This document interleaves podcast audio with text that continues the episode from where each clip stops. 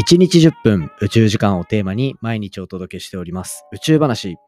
今回はフレア特集ということで太陽フレアによって発生する地球のオーロラ。じゃあ他の惑星でできるオーロラは地球で起こるメカニズムと同じなのかそんなところに対する研究っていうのが太陽に一番近い惑星水星で行われました一体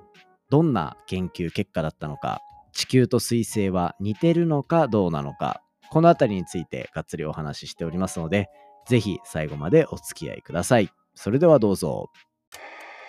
3, 2, 1, ignition. Japan. 佐々木亮の宇宙話2023年12月8日始まりました佐々木亮の宇宙話このチャンネルでは1日10分宇宙時間をテーマに天文学で博士号を取得した専門家の亮が毎日最新の宇宙トピックをお届けしております。本日でエピソードが1155話目を迎えております。まあ、こんな日を迎えているわけなんですけど、今日の月カレンダー、まずは月、今日どんな感じで見えてるかっていう話なんですけど、今日の夜、これね、月を見上げていただけると、まあ、綺麗な三日月が昨日に引き続き見えてると思います。まあ、昨日よりも若干細くなって、7月13日の新月に向かって、どんどんどんどん薄くなっていくというような状況になっているので、日々のこの月の形の変わり方、楽しんでいくといいんじゃないでしょうか。そんな感じで最近は、まあ月が照らされてるのも太陽のおかげ。まあ太陽が起こす爆発っていうのも僕らは気にしなきゃいけないというところで、フレア特集をやってきています。で、今は太陽のものすごい活発な時期に該当しているよっていう話を機能していたり、その前は、そのフレアっていうのを発生させたり、そもそもそういう現象を起こす時期の活動性、その活動性っていうのは、星も人間も若い方が活発だよね、みたいな、そういった話をさせていただいておりました。ぜひですね、気になるところありましたら、そこから聞いていただけたら嬉しいです。じゃあ、今日はどんな話をするのかっていうと、今日は、これ、地球からちょっと出ましょう。そして、フレア特集の中で、まあ、メインになっている太陽にどんどん近づいていく。ただ、太陽に触れれるかどうかっていう距離感よりはちょっと手前、水星の話をしていきたいと思います。水星、水の星と書いて水星ですね。まあ、水星は太陽系の一番内側にある星っていうところで、太陽に一番近いと。まあ、水、金、地下、木、土天、海。ここで冥王星を入れるかどうかっていうのは世代がバレるので、まあね、みんなの心の中で、海、冥まで言うのか言わないのかみたいなところはしまっておいていただけたらと思いますね。まあそんな感じで、水星の話をしていきます。なんで今回水星に注目するのかっていうと、実は水星でもオーロラ見えるんですよね。水星では X 線で輝く X 線オーロラと呼ばれる現象が発生します。で、これがどうやって発生しているかっていう研究、実は今年の夏頃に出ていて、これ、この研究結果出してくれたのは、日本とヨーロッパのこう探査計画、ベピコロンボの水星フライバイ中に、こう JAXA の探査機ミオが水星の磁気圏を観測した結果、この結果をお話ししていきますね。今、いろんな 難しい言葉が出てきましたが、まあ、簡単に言うと、水星の磁気活動、これに注目してあげると、地球との共通点が見えてくる。そんなお話をしていこうかなというところですね。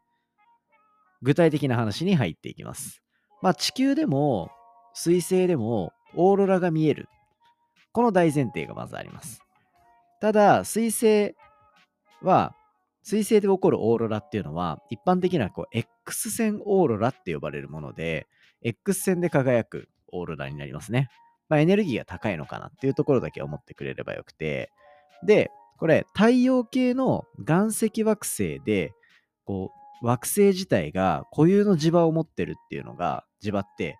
地球もでっかい磁石みたいな感じで言い表せるじゃないですか。で、地球はでっかい磁石ですよっていうのを言える。そんな中で、こう、北、南っていうのを方位磁石持ったら分かりますよね。あれがまさにこう、星が持っている固有磁場と呼ばれるもので、まあ磁力を持ってるんですよね。で、その磁力を持っているものっていうのは、なんか、その磁力、磁力って、こう、S 極、N 極ってこう線でつなげられるじゃないですか。あの線でつなげられるものって宇宙空間にもぐーっと広がっているんですよ。まあそんな感じのこう磁場構造っていうのを持っているのが地球の特徴で、まあそれに加えて、これね、水星も同じように固有磁場っていうのを持っていると。ただまあ、非常に弱いんですね、これ。水星が持っている磁力、すごい固有磁場っていうのは、地球の1%程度しかないと言われていて、まあこれ、磁気圏のサイズも、まあ強さも弱いし、磁力が観測できるその磁気圏って呼ばれる部分もサイズがかなり小さくなっていくと。ただ、こう岩石惑星が水星、金星、金星もそうだよな。水星、金星、火星、地球というで、それで、えっと、木星以降はこうガスでできていたりっていう話になってくるんですけど、で、そんな中で、こう、水星っていうのは、唯一地球の磁気圏とこう比較して比べられる絶好の環境であるというような、そういう状態になってます。で、じゃあ、地球の近傍で起こる現象っていうのが水星ではどうなるのか。まあ、具体的に言うと、今回の場合は、オーロラの発生の仕方っていうのがどうなのかっていう話を研究した。そんな研究内容ですね。オーロラがどうやって発生するのか。それについては最近は結構お話ししてると思っていて、こう太陽から飛んでくる太陽風。この太陽風が地球の磁気圏、だその磁力ですね。そこと相互作用して、で、えーと、その相互作用した時に、その磁力線に太陽風に飛ばされてきたプラズマとかが乗っ、で、それがこう地球の大気と衝突することでオーロラが発生すると。で、水星はこれ、大気っていうよりは大気を持たないので、加速された電子とかそういったものが地表に衝突してオーロラを発生させている。まあそういうふうに考えられてるんですよね。まあこの違いはあれど、じゃあ本当にこの地球で起きている太陽風受けての電子の加速みたいなところと水星で起こってるものって同じなのかどうなのか、まあ、そこに対して今回研究が行われたと。で使われたデータっていうのが2018年の、えーと、10月に打ち上げられた後に、えーと、何回かフライバイを実施してるんですよね。フライバイっていうのは、まあ、簡単に言うと水星に対して接近していきながら飛行する飛行方法です。それよりももっと重力の影響を受けながらあのエネルギーをグッと受けて加速して飛んでいくっていう方法をスイングバイって呼んだりするのでまあちょっとそこの違いっていうのはあるんですけどまあ一旦とにかく近づいているっていう近づいていくそういうミッションがありましたよっていうところで今回このベピコロンボっていうのは高度200キロぐらいまでの距離まで水星に近づいていって、こう水星の磁気圏のプラズマを観測、その場で観測するっていう研究を行いました。で、その観測の結果ですね、まあ、簡単に言うと地球と非常によく似た過程で太陽から飛んできた物質っていうのが磁気圏の中で加速されて輸送されていくというようなところの可能性が高いということが明らかになったってところですね。まあ、つまり、こう、太陽系の中の岩石惑星であり、磁気を持っている仲間である水星。この水星で発生する、このオーロラっていうのは、まあ、太陽から飛んできたその物質っていうのをオーロラに変換するまでの電子の加速だったりとか輸送だったりとかそういったところがまあ地球と似ていると。じゃあ、これはオーロラ、こういうもし同じ環境があった場合は、オーロラっていうのはこうやって発生して、まあ大気だったり地表だったりと相互作用を起こしてとか、まあそういった研究のこの幅を広げていくっていう意味では、かなり注目度が高くなっていくポイントなのかなと思っているので、この彗星が地球と似たようなオーロラの作り方をするっていうところは、みんなの頭の中にもちょっと入れといていただきたいなと思うところですね。で、実際これ、彗星の周りをぐるぐる回るような軌道に入っていく予定なんですよ。このベピコロンボって呼ばれる探査機は。ね。なので、そこま、それでも2026年とか、2027年だったかな ?6 年とかに周回軌道に入って、で、それで本格的な観測を開始していくっていうところに対して、だんだんだんだん今、こう、彗星の情報を集めているところっていう風になっているので、ぜひですね、皆様には、あの、これからどんどんこう、ベピコロンボ、そして日本が入れている探査機のミオですね。これらが、こう、出していく成果、ここら辺期待しておいていただけたら嬉しいなと思っている、そんな感じでございます。ということで、まあ、フレア特集をやっていて、まあ、フレア特集というか、なんかどっちかっていうと、こう、太陽からの影響の受け方みたいな感じで、今やっぱオーロラの話がめちゃめちゃホットになってきてるので、そのオーロラをちょっと違う角度から見てみる。そんなお話させていただきました。はい。ぜひですね、あの、オーロラ目線で太陽の状況とかを考えてもらえると、いろいろ面白い結果出てくるんじゃないかなと思いますので、楽しみにしておいてください。まあ明日とかは全然またフレアの話とか、まあ他の星のフレアの話とかしようかなと思ってるんで、ぜひそちらも楽しみにしておいていただけたらいいんじゃないかなと思ってます。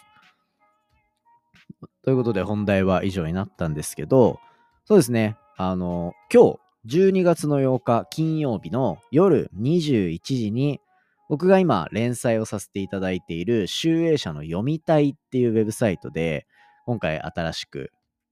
記事が公開されます。連載3本目になりますね。昨日こう連載っていうのを持つことがどれだけ大変なのかみたいな週刊連載をしている漫画家の人はどれだけすごいのかみたいなねそういう話させてもらいましたけどまあようやく3本目まで来たと。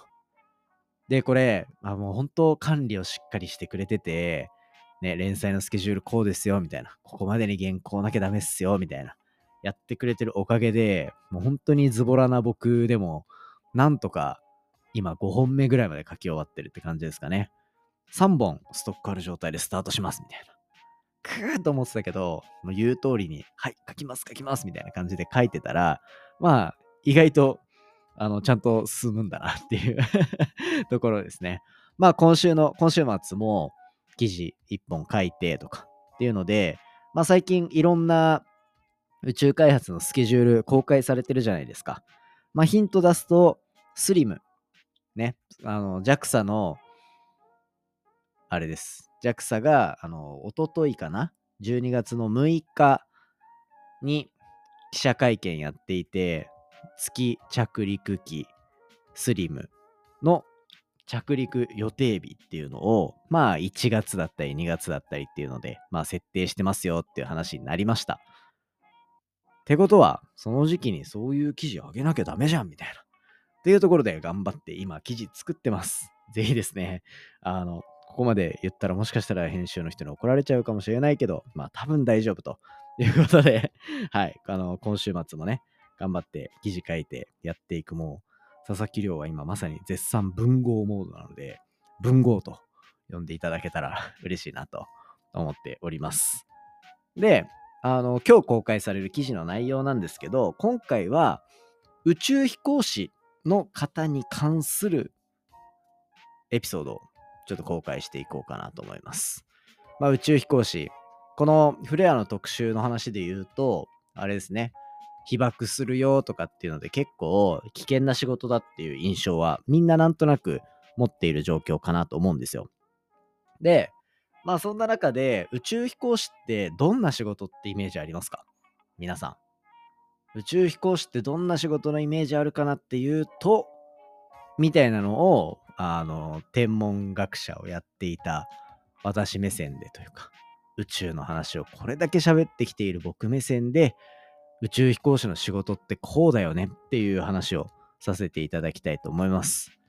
その中で面白いなと思ってる宇宙ステーションで行われてるミッションの例とか話していきながら、みんなにもちょっとでもね、こう宇宙飛行士の人ってやっぱすごいよねみたいなところを感じてもらえる内容になっていれば嬉しいなというところになってますので、ぜひあの、新しく公開される連載の記事、こちら楽しみにしておいていただけたら嬉しいです。はい。ということで、まあ今収録のタイミングが12月の8日にみんな聞いてるかもしれないけど、前の日に収録してるんですよね。これがですね、いや、もうこの話ずっとしたいけど、ちょっと雑談がたくさんになるとみんな聞かなくなるから、あの、明日とか、また別のタイミングか、どっかの番組ってしようかなと思ってるんですけど、M1 の準決勝が、ね、M1 の準決勝終わって決勝決まってみたいな、もうそわそわしてました。M1 大好きなんですよ、僕。お笑いめちゃめちゃ好きで、だからあの、クロスポットってポッドキャスト番組出させてもらった時も、あの、銀シャリの橋本さんいらっしゃるから、やばーみたいな。まあ、やばい、M1 チャンピオンじゃんみたいな感じだったんですけど、その M1 のね、決勝進出決まって、僕3回戦の動画とか全部見るタイプなので、わーっと気持ちが盛り上がっております。まあそんな感じなので、皆さんもね、もしお笑い好きの人いたら、ぜひあの同じ熱量で聞いてくれてることを願って、願いながら今日のエピソードは終わりにしていきたいと思います。ということで、まあぜひですね、連載の方いろいろ聞いてみたり、これからもフレア特集やっていくので応援よろしくお願いします。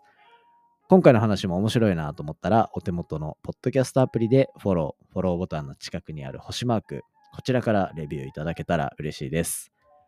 番組の感想や宇宙に関する質問については、Twitter のハッシュタグ宇宙話、または Spotify の Q&A コーナーだったり、概要欄のお便りフォームからじゃんじゃんお寄せください。それではまた明日お会いしましょう。さようなら。